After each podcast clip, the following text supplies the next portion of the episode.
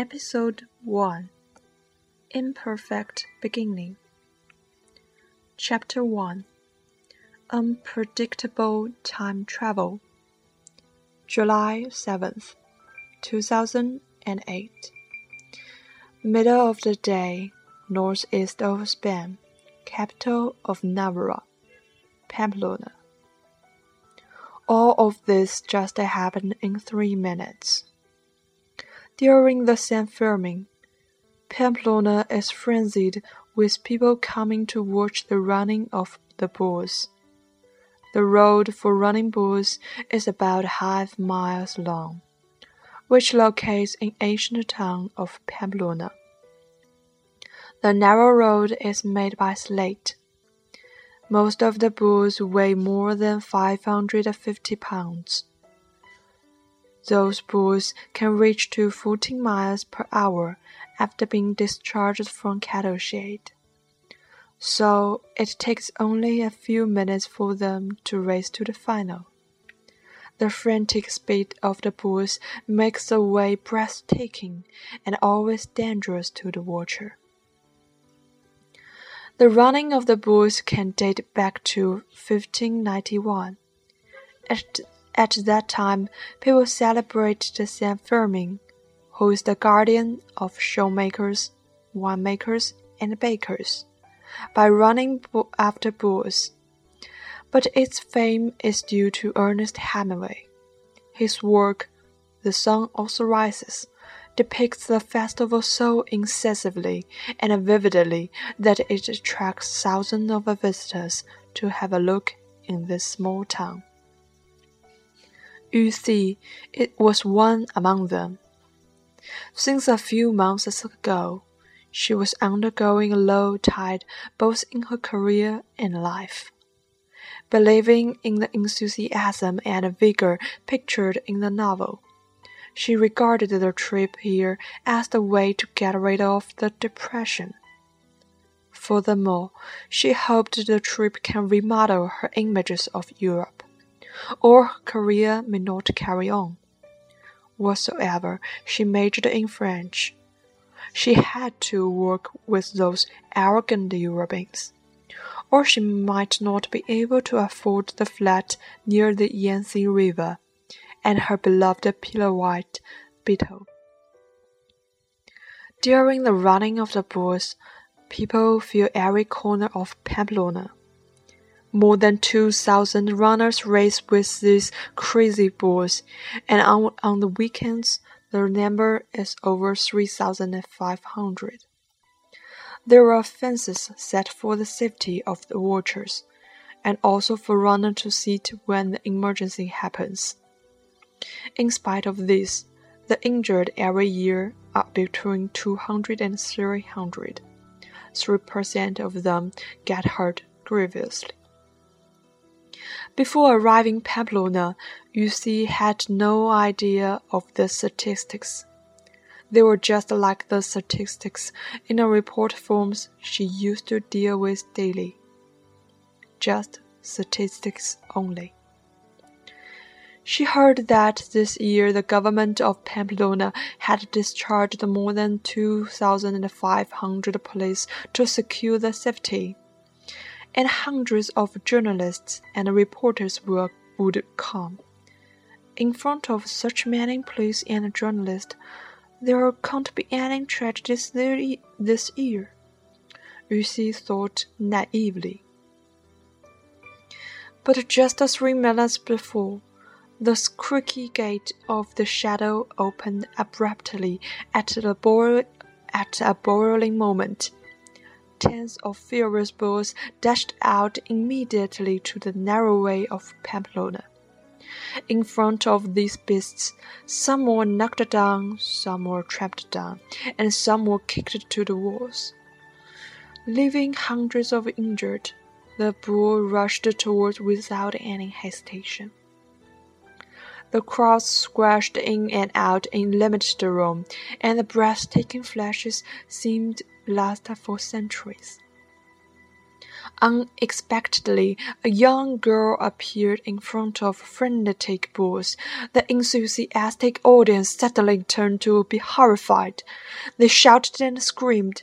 In the twinkling of an eye, the girl was knocked down by the beast and lay in the middle of the dusty street, anemic.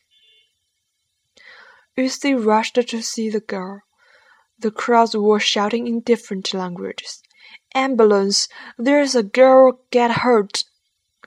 The girl was in an ill-fitting silk yellow dress, worn and dirty.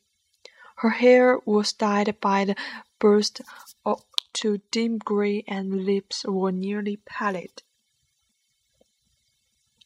There was no relatives of her.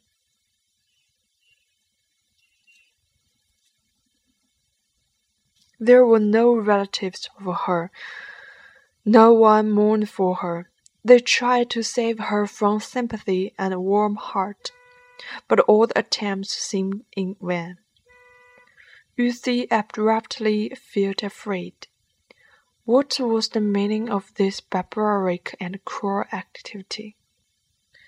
A man would not dare to take in the man who did not dare to take into racing was regarded as coward, and the winner was seen as hero.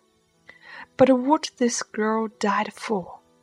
When this irrational activity became a public carnival, the sacrifice of the minority was always ignored by the crazy audience.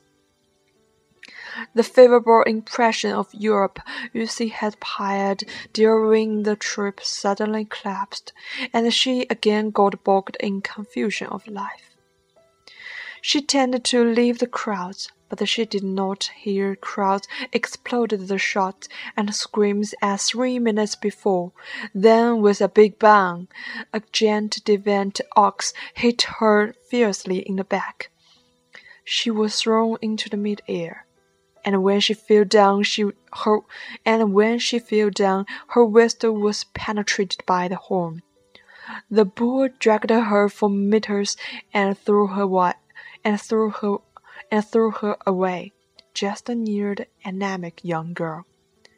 The last image in Lucy's eyes was the floating clouds and the pure sky, and also many panic and also many panic faces.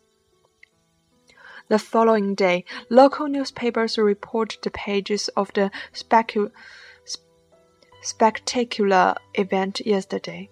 At the corner, there was an announcement of the there was an announcement of the accident.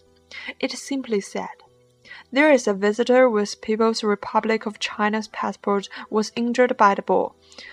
Now the visitor is awakened in hospital, but suffers from anemis uh, but suffered from anesthetic and a physical and a psychological and a psychological injury. The government has notified the Chinese embassy in Spain and consult and cons and consulted the relative affairs and consulted the relative affairs. The incurable child an incurable child's body lost in the mortuary. Police police please Police police is making effort police is making effort to investigate. Lucy felt that she was sucked in a nightmare. She knew it was unreal but was unable to wake. Endless fear drowned her. Breathless silence. All of a sudden, a furious ox charged at her. She intuitively acknowledged that its horns would stab her body ruthless, ruthlessly.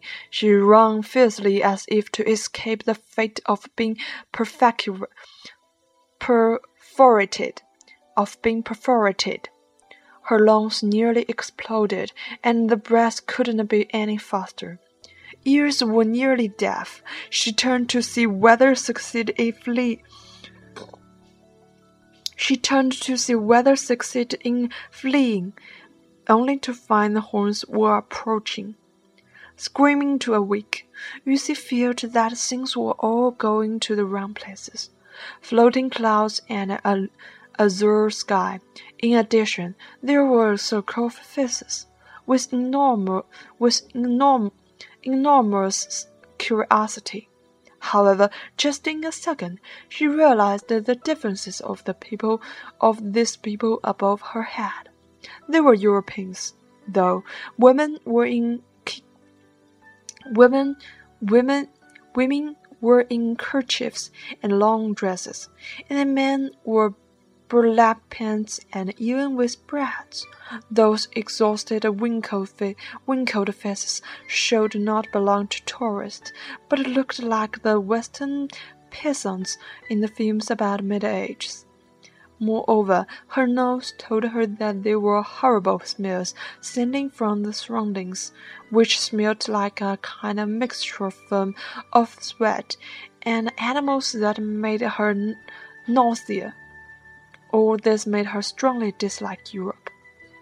Now she could conclude that she was hurt in mass and sent to a rural village with unknowing reason, and she was put in outdoor particularly.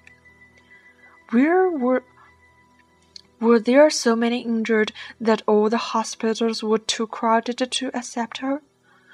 The pain on body made it difficult for further thinking. She restrained great pain front, then memorized some Spanish, learned it roughly before coming and asked, "Could you tell me where I could you tell me where am I, please?" Could you tell me where am I, please? Noisy discussion raged around her. It sounded like French to Lucy, but not actually was. And it sounded much more like the dialect she had heard in Pamplona. It meant she was still in Pamplona, didn't it? The pain released a little. She was afraid of moving, for she knew that the hole might be fatal. She again asked in Spanish, Is there someone speak French or English?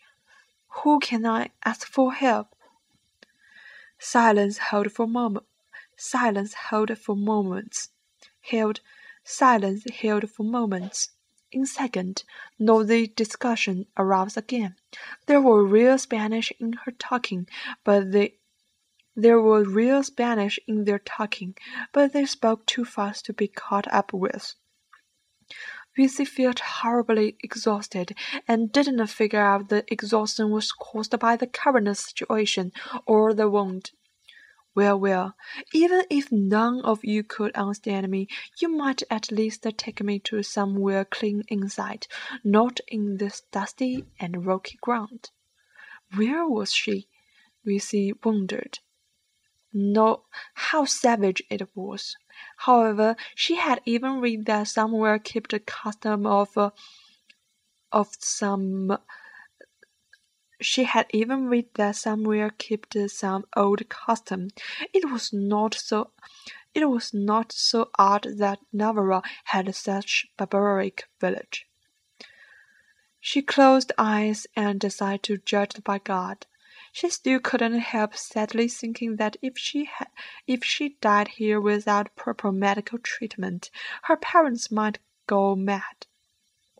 Her acquaintance might discuss that she was too self-indulgent. Her friends might believe that she committed suicide for serious depression. Although she had consulted that if bad mood without clear reason for over three months should be judged as depression, she didn't believe that she was in blue.